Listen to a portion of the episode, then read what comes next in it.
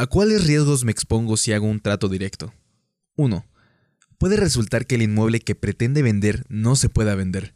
Con demasiada frecuencia resulta que los propietarios al momento de anunciar sus propiedades en trato directo desconocen que les falta algún documento para poder vender, lo cual puede generar serios conflictos y puede suceder que acaben teniendo un litigio en lugar de una venta.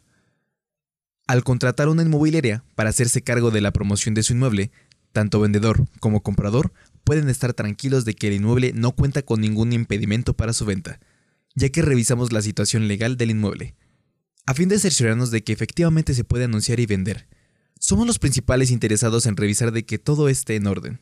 Procuramos evitar que nuestros gastos de publicidad y nuestro tiempo sean invertidos en vano. 2.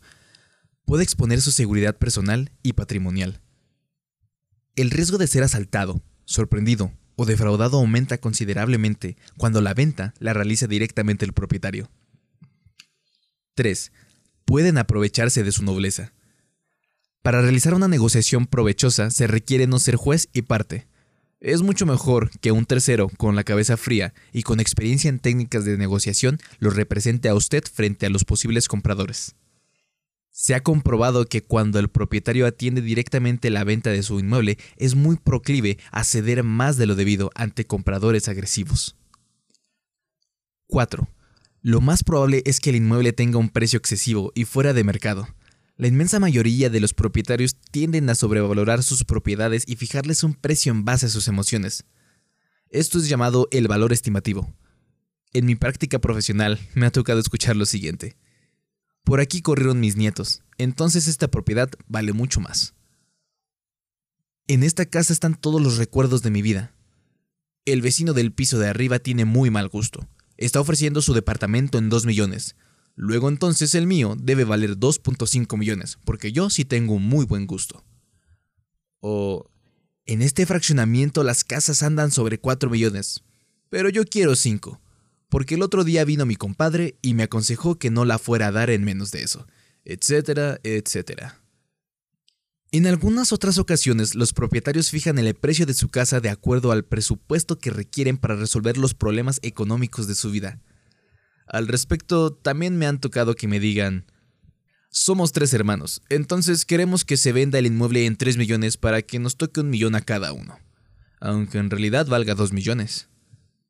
Sabemos que una casa como la nuestra se está vendiendo aproximadamente en 6 millones, pero nosotros requerimos que la casa se venda en 10 millones para dividir el precio entre mi hijo y yo, y así cada quien pueda hacer su vida por su lado.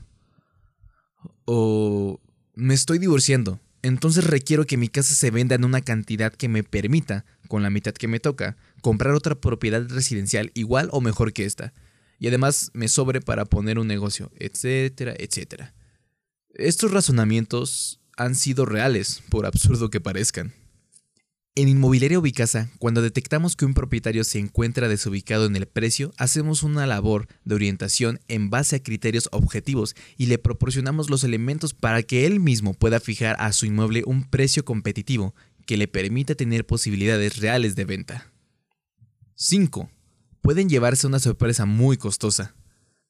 Muchos particulares cierran el trato con otro particular sin considerar los impuestos que deberán pagar por vender su propiedad o, en su caso, lo anterior lleva a que muchas operaciones se cancelen o que el vendedor pretenda incrementar el precio de último momento, generando controversias y dificultades con el comprador. En una agencia inmobiliaria, desde el inicio de la promoción, le orientamos sobre los posibles gastos, derechos e impuestos a pagar y, en su caso, de las posibles extensiones y deducciones a las que pudiera tener derecho. La próxima vez que requiera poner a la venta un inmueble, evite los riesgos que implica el trato directo. Busque contratar a un verdadero profesional inmobiliario.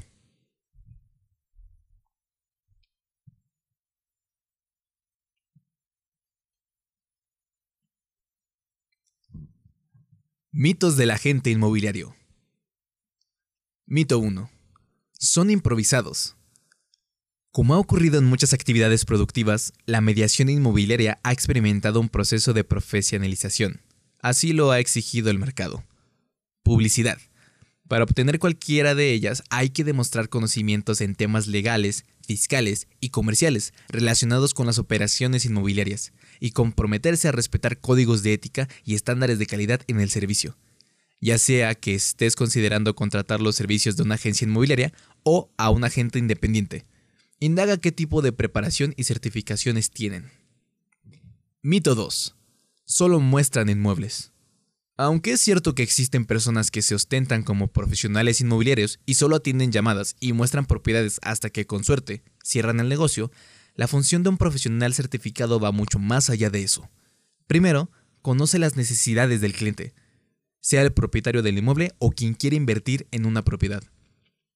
También asesora en materia fiscal, para que la operación se celebre en los términos más convenientes y dentro de lo que marca la ley. En lo comercial, el profesional hace un estudio de mercado que le sirve de base para sugerir un precio de promoción del inmueble y elabora un plan de mercadotecnia y publicidad en busca de los resultados esperados. Al atender al comprador o inversionista, el profesional también evalúa al cliente, es decir, determina en qué etapa del proceso de compra se encuentra y le da la atención que corresponde, si bien aspectos como el trámite de créditos. Mito 3 abaratan los inmuebles para venderlos más rápido.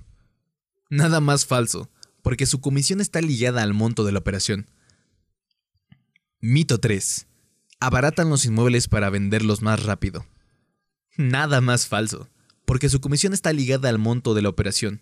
Al broker tampoco le conviene sobrevalor inmuebles, porque eso no solo implica faltar a su deber de asesorar comercialmente al propietario, sino también reducir las posibilidades de cerrar la operación.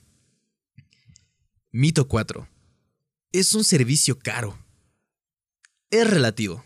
En primer lugar, el agente inmobiliario cobra contra resultados, hasta que vende o renta una propiedad. En compraventas, puede cobrar hasta el 6% del monto de la operación masiva. En alquileres, su comisión equivale a un mes de renta, más IVA, por cada año de vigencia del contrato de arrendamiento. La comisión depende del servicio que pueda dar. La publicidad inmobiliaria es a través de portales inmobiliarios o publicaciones especializadas impresas. También usará la bolsa inmobiliaria. También podrá anunciar la propiedad en la bolsa inmobiliaria de la firma, a nivel local y global.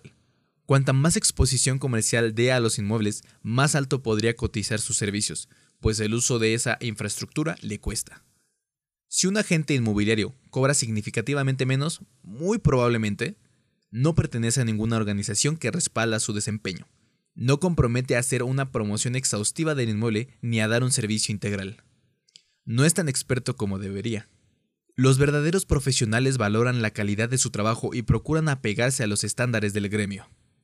Mito 5. Es malo darles exclusividad. Muchos propietarios creen que autorizar a varios agentes inmobiliarios para que promuevan su propiedad les dará mejores resultados que dar exclusividad a uno solo. Error. Sin un contrato de por medio, es difícil que un agente trabaje a fondo, pues sabe que el éxito del negocio mucho depende de la inversión que haga en publicidad. ¿Cómo promover una propiedad cuando un colega podría estar vendiéndola en cualquier momento? ¿Para qué trabajarle a un propietario que no le tiene confianza como para firmarle un elemental contrato de prestación de servicios? El nivel de estrés es alto y el riesgo de perder también, así que no vale la pena. No obstante, un broker puede aceptar trabajar sin exclusividad, pero en realidad le apuesta a la suerte. No despreciará la posibilidad de estar en el momento y el lugar indicado para cerrar un negocio más. Pero de eso a comprometerse, hay una gran diferencia.